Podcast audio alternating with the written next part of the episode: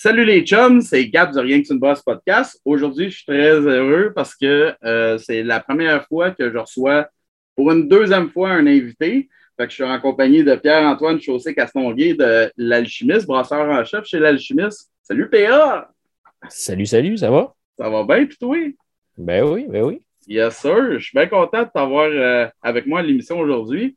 J'étais quand même un peu désespéré de trouver euh, quelqu'un d'autre ben, quelqu'un qui utilisait euh, une autre manière de dry upper. Fait que c'est de ça qu'on va parler aujourd'hui, les dry up. Parce que dans le fond, tu as répondu à une petite annonce de ma part. exact. Puis euh, là, tu me disais que tu avais une autre manière que juste le dropper par le top. Fait que parle-moi-en donc un peu plus. Euh, c'est quoi ta méthode pour faire les dry up? Ouais, ben grosso modo, nous, c'est important d'avoir un petit background, je pense, pour comprendre comment on en arrive à utiliser une machine comme on a, mais grosso modo, euh, euh, nous, à, nous, à Shop, on a quand même des gros fermenteurs. On, fait du 8000 litres euh, à, peu près. On a des.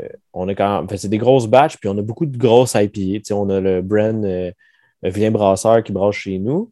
Puis il y a, d'autres compagnies dans le temps. Là, on avait Lux il y a un temps qui faisait beaucoup de grosses IPA. Puis on a Matera qui fait des grosses IPA aussi. Euh, fait euh, on avait tout le temps des grosses quantités de houblon à mettre. Par exemple, des fois, c'est des 60 kilos, c'est des, 80 kilos de houblon à mettre. Puis, c'est de monter les, les, poches euh, une par une. Puis, nous, la façon que notre usine est faite, le lift, on ne peut pas passer partout avec pour, mettons, monter avec une cage qui serait plus pratique. fait il y a des endroits qu'on est obligé de monter avec une échelle. Puis quand c'est un fermenteur de 8000 litres, il est quand même haut. Fait que là, tu es avec l'échelle puis ton sac de houblon. Puis là, dépendamment de le houblon vient d'où, des fois, c'est des 20 kilos. C'est pas juste en poche de 5 kilos. Euh, fait que déjà là, c'est un enjeu CNESST. C'est dangereux. Puis comme, euh, comme je le disais, l'usine, il y a des fermenteurs qui datent un peu. Euh, fait que j'ai des fermenteurs qui n'ont même pas de trou sur le top. OK. Fait que, fait que le seul trou qu'il y a sur le top, c'est le blow-off, dans le fond puis La, valve de suppression. Fait c'est un peu les deux seules options qu'on a pour mettre notre houblon dedans. Fait que c'est 1,5 pouces ou 2 pouces et demi. Euh, fait euh, tu as 60 kilos à, monter dans l'échelle, puis à dropper dans 1,5 pouces, ça prenait 2-3 heures à faire des dry-up. Puis ça, on parle même pas du bout où tu te mets à avoir un geyser, puis tu as 8000 litres de liquide qui essaie de sortir par 1,5 pouces. Avec le gars qui est au bout de l'échelle avec son sac à moitié vide. C'était super dangereux. fait ouais, c'est ça. Fait que c'était un gros enjeu pour nous. ça a été une des premières choses euh, euh, qu'on a faites un coup que je suis arrivé. On, s'est dit qu'il faut qu'on trouve une autre manière de faire nos dry-up. Euh, fait qu'on a cherché un peu, puis on a trouvé une machine. je sais, on pourrait appeler ça un, un, cône à houblon ou un canon à houblon. Ou, peu importe. Mais grosso modo, c'est un, genre de. Ça ressemble à un petit fermenteur conique de 200 litres, grosso modo, là, en shape. Puis, euh, comment ça fonctionne? C'est qu'on fait une recirculation de notre bière. Fait qu'on flush le fond, bien comme il faut. Puis, on, fait une recirculation euh, du bas de la cuve vers euh, le. Ben, ça dépend des, cuves, mais soit du, bras de, du racking arm ou du sampling port, dépendamment du setup. Là, on va circuler. Puis ça, ça va faire un, vacuum dans le tuyau. OK. Euh, fait, que là, après ça, comment ça marche? C'est que dans le fond du petit, euh, de la petite cuve que je parle, on a une valve qui est, fermée. Fait que quand on va ouvrir la valve, ça va aspirer le houblon.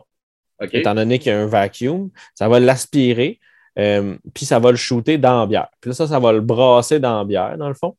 OK. Pour, ça, ça, non seulement, c'est un, comme un bonus en plus parce que non seulement on ne fait pas juste le mettre par le top, puis là, ça descend dans la bière, puis tout ça. Puis là, je sais que différentes brasseries ont différentes méthodes de, mettons, pousser du CO2 pour le remettre en suspension, puis tout ça. Mais là, de cette façon-là, il est comme mélangé au complet dans la bière. Il a passé dans la pompe, puis tout. Fait que, euh, il a passé là. Puis, euh, dans le fond, un, autre bonus qu'on a avec ça, c'est euh, que le petit cône, c'est possible, lui, de le purger. On a trois spots dessus qu'on peut le purger euh, au CO2. Fait qu'un coup qu'on met nos houblons dedans, on enlève tout, tout, tout l'air qu'il y a dans le cône. puis on, pousse au CO2 pendant qu'on l'envoie dedans. Comme ça, on est sûr qu'il n'y a pas d'oxygène tout euh, qui, se ramasse là-dedans.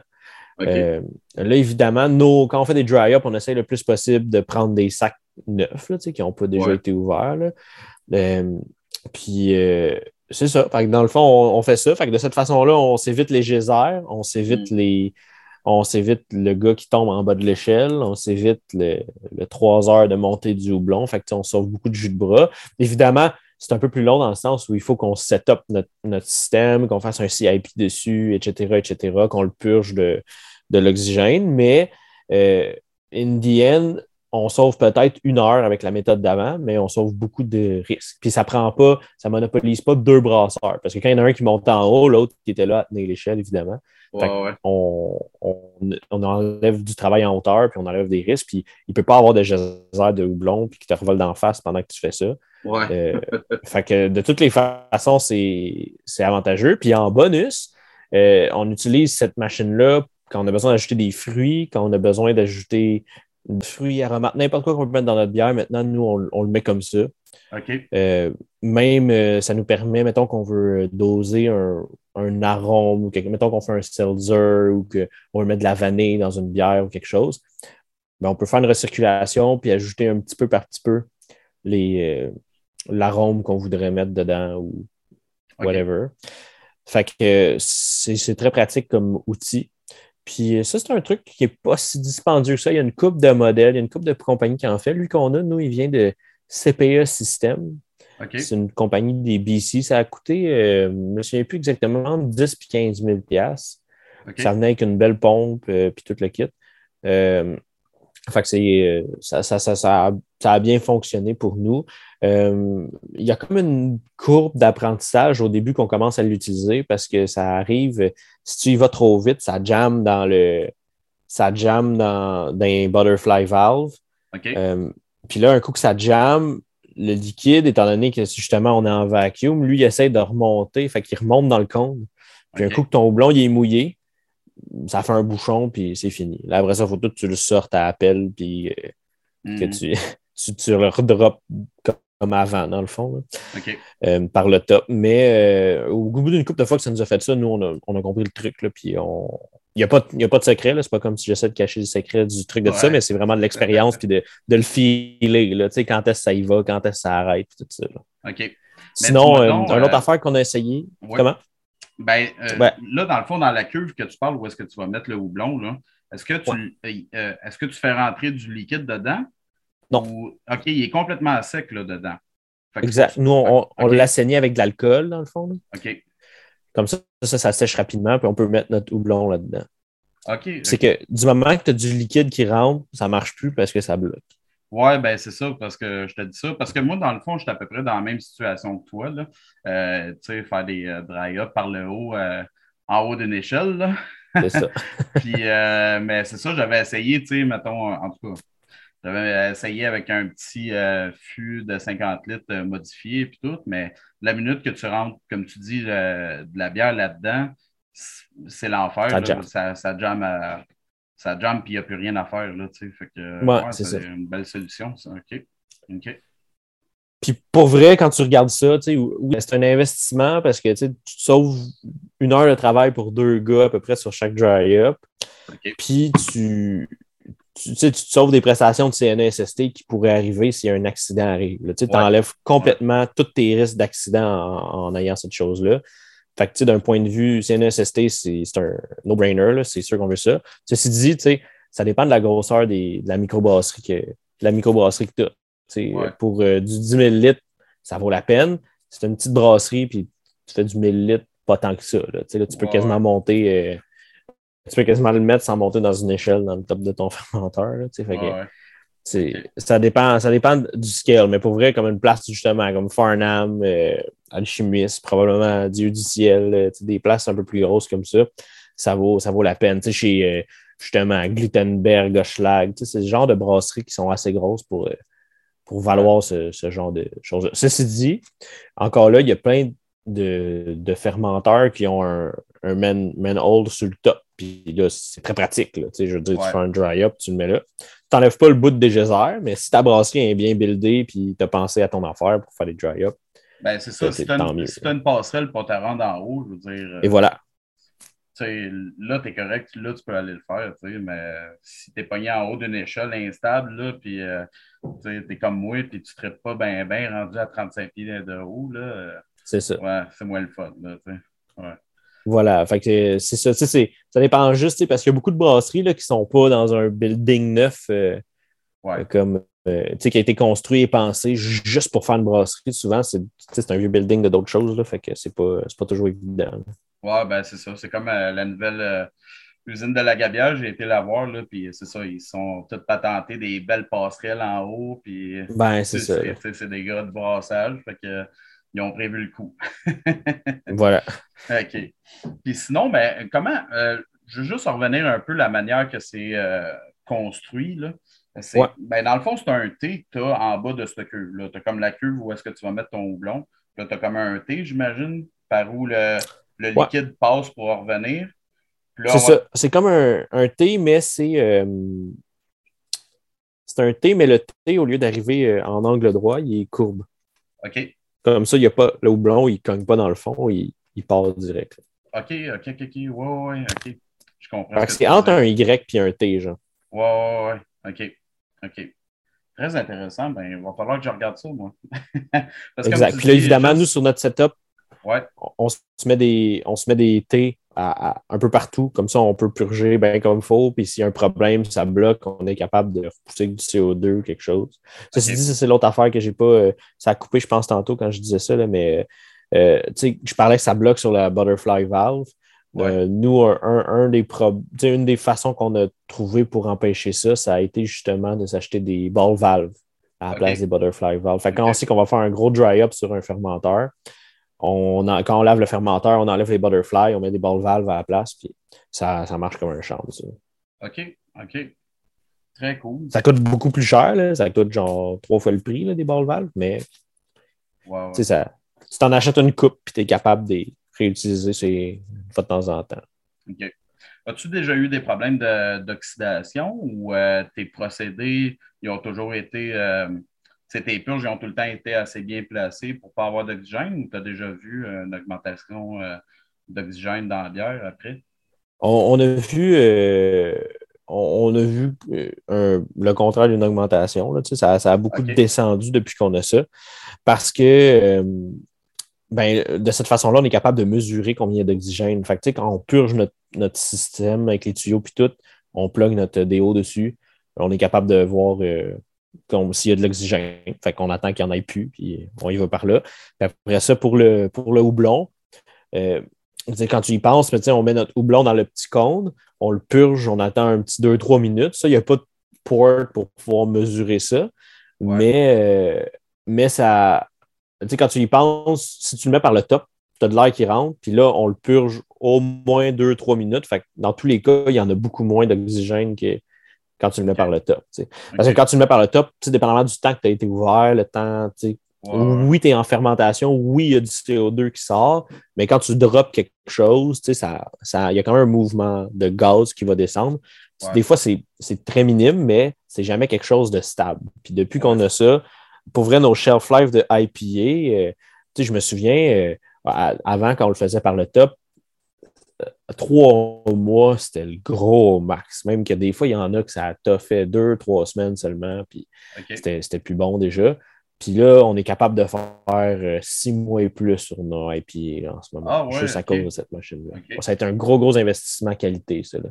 OK. Fait qu'un gros investissement qualité, un gros investissement CNSST. Fait que dans le fond, on est gagnant euh, sur toutes les, sur tous les côtés. Tu sais. Ouais, une des meilleures affaires qui est arrivée dans la brasserie, je te dirais.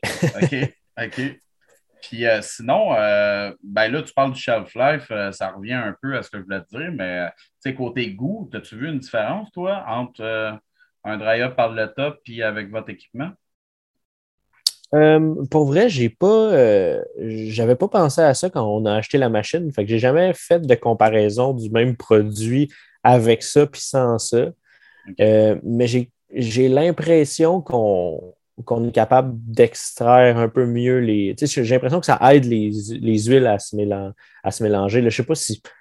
Probablement pas, mais c'est pas un genre d'émulsion ou quelque chose, mais j'ai l'impression que les huiles, ça, se met mieux dedans. Puis contrairement, comme justement, il y a certaines brasseries, comme je disais, qui poussent euh, avec du CO2 par le bas pour euh, remettre le houblon en suspension à chaque jour ou pendant trois jours, ou je sais pas.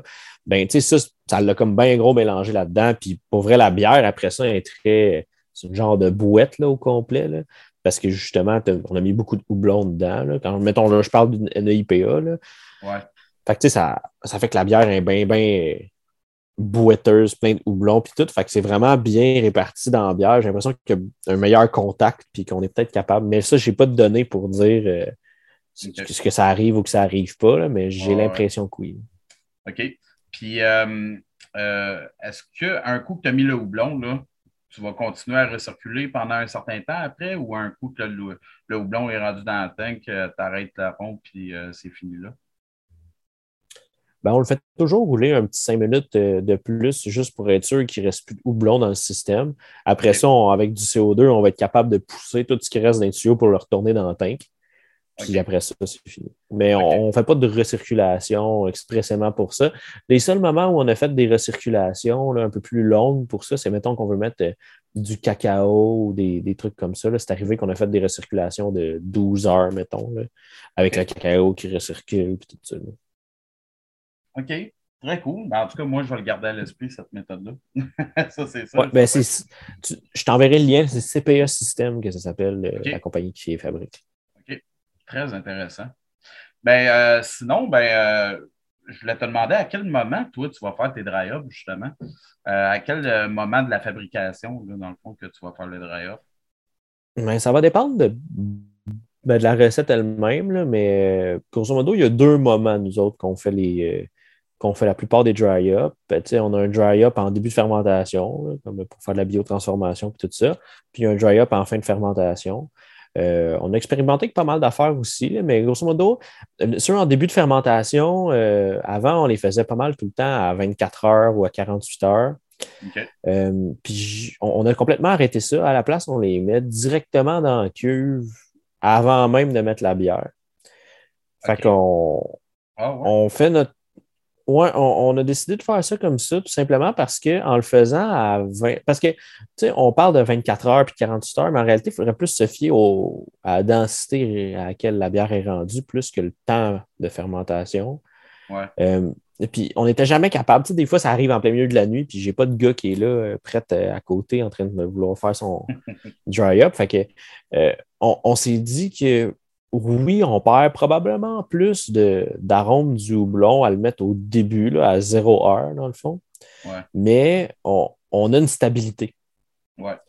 Puis souvent, justement, quand on a des, quand as des, bières qui ont un peu plus de volume, euh, puis que tu, vends à un plus grand public, tu as besoin de cette stabilité-là. Le monde, ils comprennent que c'est une microbrasserie, mais ils aiment quand même ça. souvent, les, plus grosses brasseries, justement, comme Farnham, comme Alchimiste, tu as, le buveur de bière, euh, de bière plus commerciale qui, là, il va se dire ah, je vais prendre une caisse de 12 de celui-là pour essayer, tout ça, mais lui, il est habitué avec ses bières commerciales d'avoir quelque chose de très stable comme produit. Puis là, euh, il faut essayer d'avoir cette stabilité-là le plus possible. Fait que nous, on s'est dit en le mettant à 0 heure, euh, c'est pas optimal pour notre dry-up pendant la fermentation, mais c'est le moyen qu'on a d'être le plus stable possible, et d'avoir le même résultat à chaque fois pour notre dry-up de biotransformation. Mm. Ensuite, pour, euh, pour notre autre dry-up, euh, souvent, on va le mettre. Ça, euh, c'est avec ça qu'on a plus expérimenté aussi, mais normalement, on le mettait. on attendait que la fermentation termine. On atteignait notre densité finale. Après ça, souvent, on descendait. Là, encore là, ça dépend de ce qu'on faisait, mais on descend en général à, à genre 16 degrés. On met la bière là on drop nos boulons dedans, puis après ça, on, laisse là le temps qu'il faut, puis après ça, on cold crash. Euh, même chose, si je fais une, euh, si on fait une lager qui a besoin de dry up, c'est un peu la même chose. on va faire notre euh, diacetyl rest à genre 16 degrés, puis on va faire notre, on va attendre que notre diacetyl rest finisse, on va faire notre dry up, puis après ça, on va cold crasher pour aller faire notre lagerisation. mais sinon, là, quelque chose qui est arrivé, tu sais, quand on fait des grosses IPA, tu dois être au courant de ça, il y a du up creep pas mal qui peut arriver. Puis là, les canettes, c'est ça.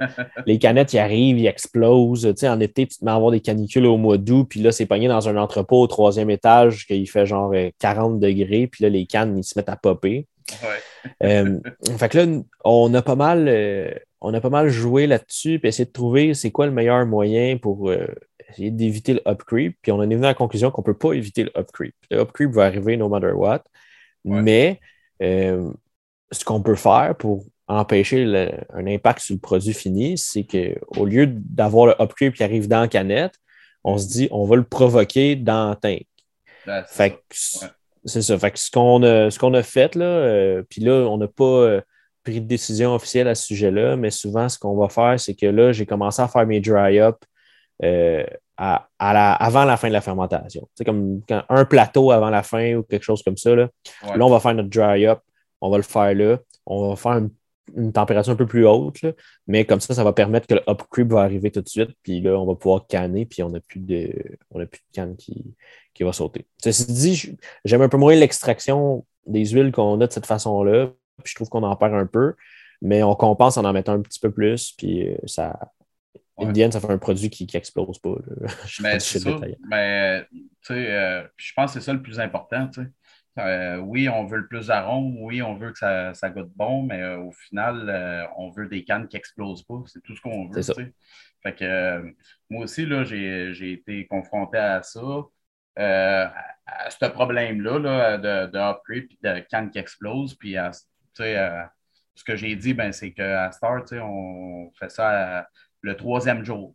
Toutes les dry-up, tout le temps le troisième jour. Comme ça, euh, tu n'auras jamais, jamais de, de, surprise comme ça de, de qui explose rendu dans le dans, dans l'entrepôt. tu n'as pas le choix à un moment donné, il faut sacrifier de ça parce que il, il faut la stabilité. C'est ça qui c'est ça le maître mot. Pour moi, là, c'est pas le, les, le goût qui est en premier, c'est la stabilité. Si tu es capable d'avoir la stabilité, tu peux tout faire. C'est ça, exact. Puis même, euh, nous, on avait des, produits euh, une couple d'années avant qu'on se mette à parler de upcreep, qui les dry-up étaient à zéro degré. Ouais. Fait tu n'avais aucun upcreep qui arrivait, puis tu n'avais pas une super bonne extraction non plus, mais aucun upcreep. Fait après ça, les canettes, ça se mettait à sauter.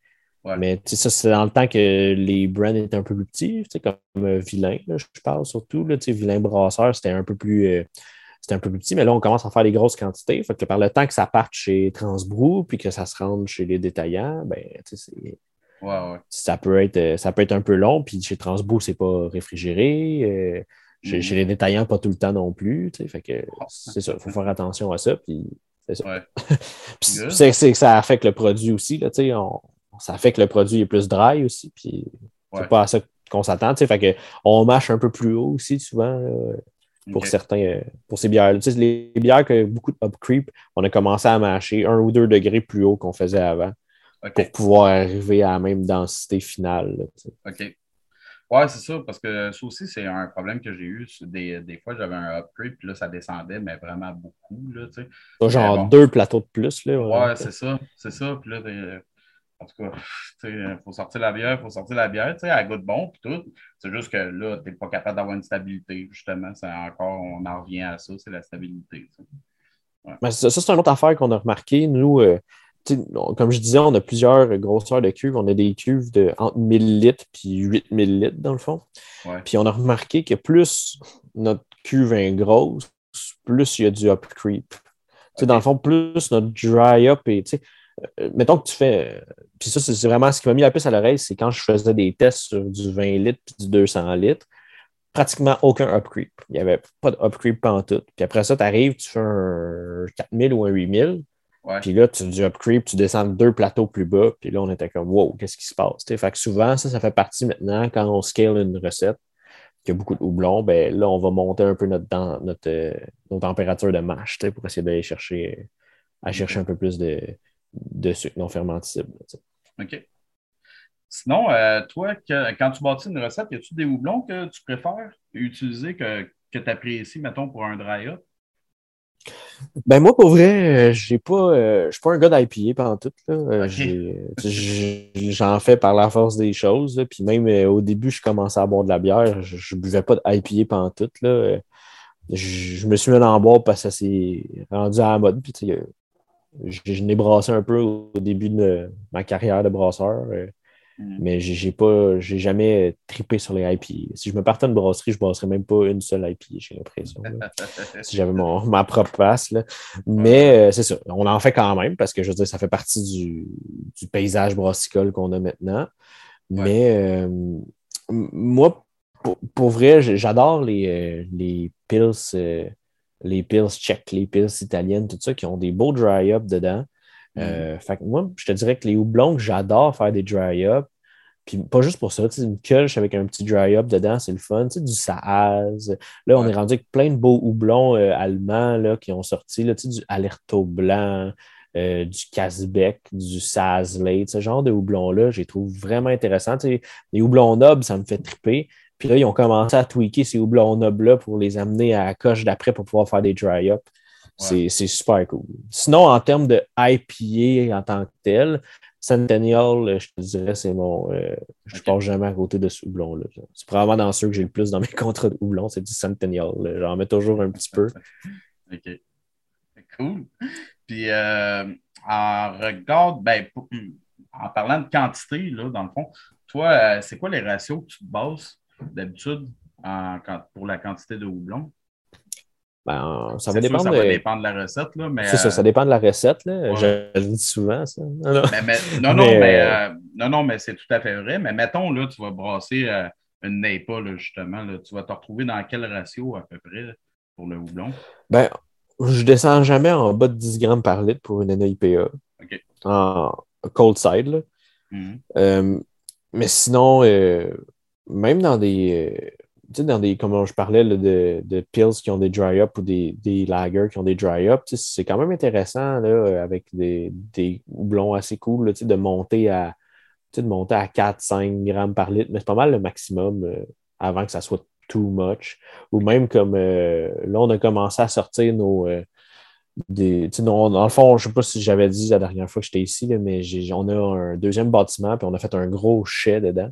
Euh, fait que là, on a comme une centaine de barriques là-dedans, puis on a commencé à sortir un peu de produits, euh, de produits barriqués. On fait des assemblages avec euh, différentes, différentes bières, puis on a fait des dry-up là-dedans. Fait que je trouve que dans des, dans des, produits vieillis un peu, ou le castor en font des super bonnes, des, des, saisons avec un petit dry-up, des saisons qui ont vieilli. Fait que, Là encore là, c'est juste de bien balancer. Jamais bien plus que 4 grammes, 5 grammes par litre.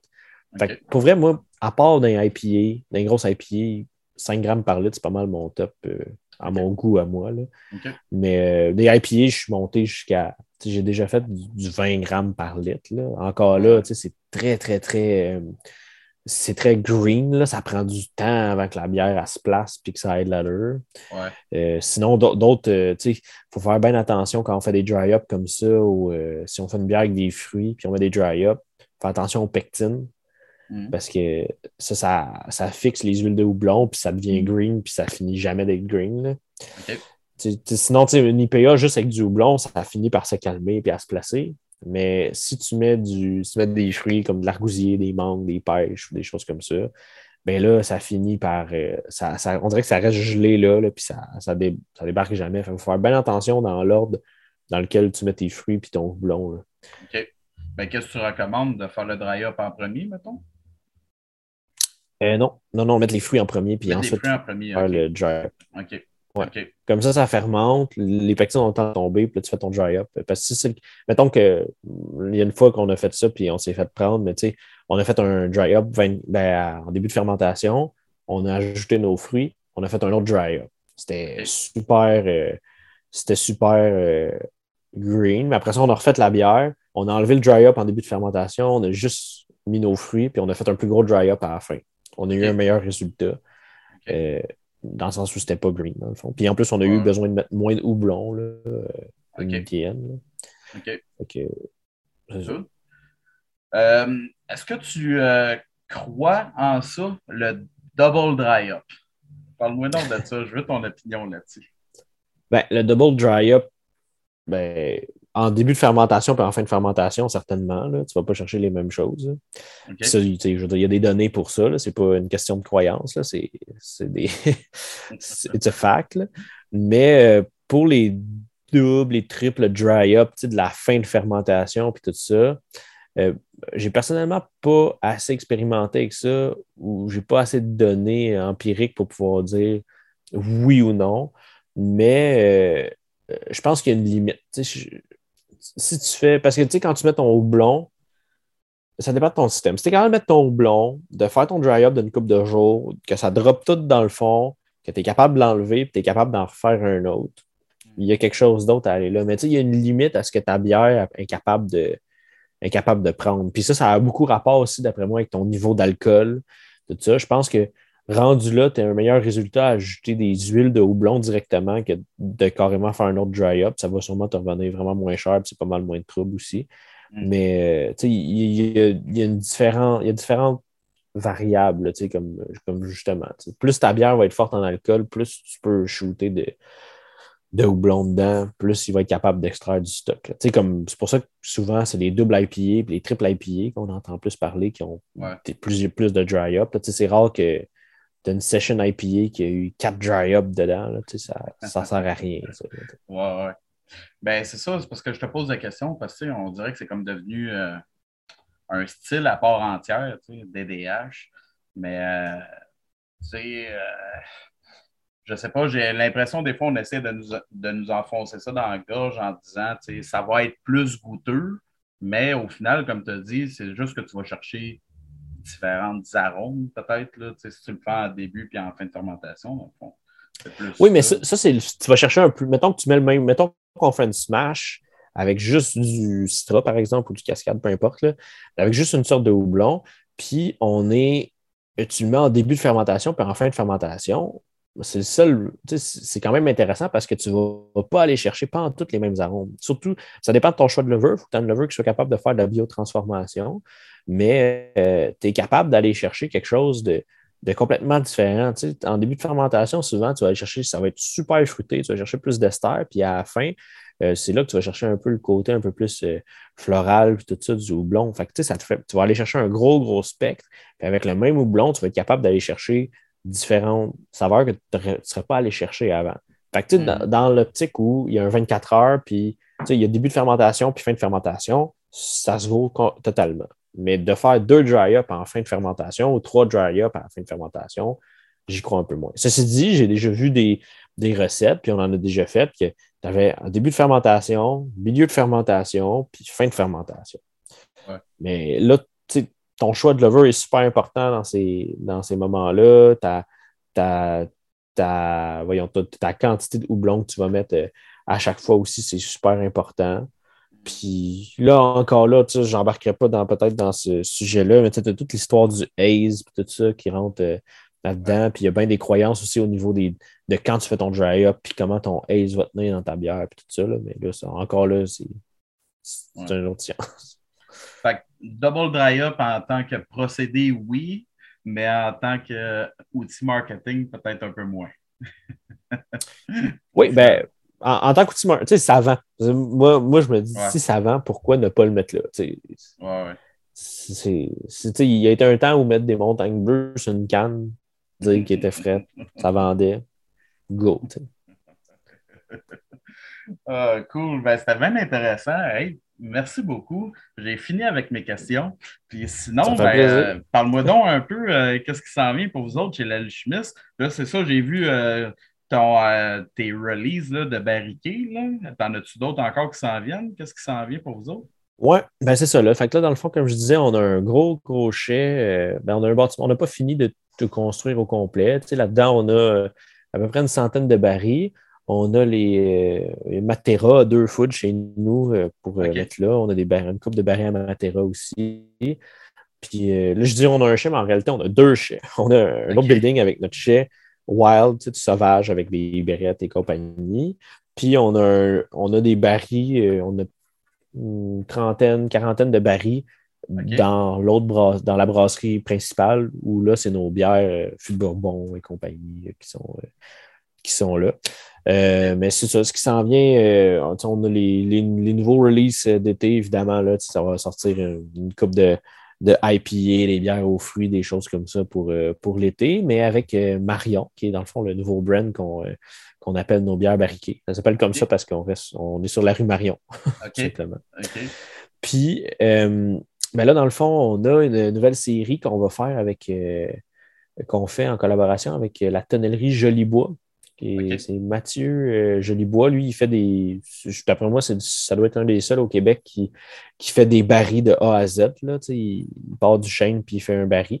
Fait que là, on sort. c'est intéressant. C'est une série avec Marion qu'on on prend notre lager d'alchimiste, c'est notre blonde, c'est une Pilsner allemande, puis on la met dans ces barils neufs-là. Ah, euh, parce que, ouais, on s'est dit, go, on essaye ça. Puis pour vrai, on a déjà embouteillé la première batch de ça, elle n'est pas sorti encore, mais ça a pris trois semaines. Puis c'était assez. des barils neufs, ça donne beaucoup de, beaucoup de goût, mais il nous a fait une chauffe comme on voulait dedans. Tout ça, le gars, il est quand même sharp. Puis on a fait ça. Là, on a déjà mis une deuxième batch qu'on devrait embouteiller d'après moi d'ici deux, trois semaines parce que ça va vraiment vite. Puis avec le temps, on va. Ça, mais ça va être intéressant comme série parce que ça va être la même bière, les mêmes barils, puis on va pouvoir voir l'évolution du baril euh, d'une bière à l'autre, dans le fond. Ouais. Très intéressant. Il m'en faut absolument. Il m'en faut. Je te donne mon ben, adresse. Tonnerie Jolibois. Shootout. tu m'en envoies. Je te donne mon adresse, tu m'en envoies. OK? certains, ben, certains. On fera ça. yes, sir. Ben, merci encore infiniment. Je suis très content de t'avoir eu une deuxième ça plaisir. fois. C'était ça à coche. Puis, euh, je te souhaite que le meilleur. ben, vous aussi. Merci aux auditeurs d'avoir été là. Puis, je vous dis à un prochain épisode. Cheers!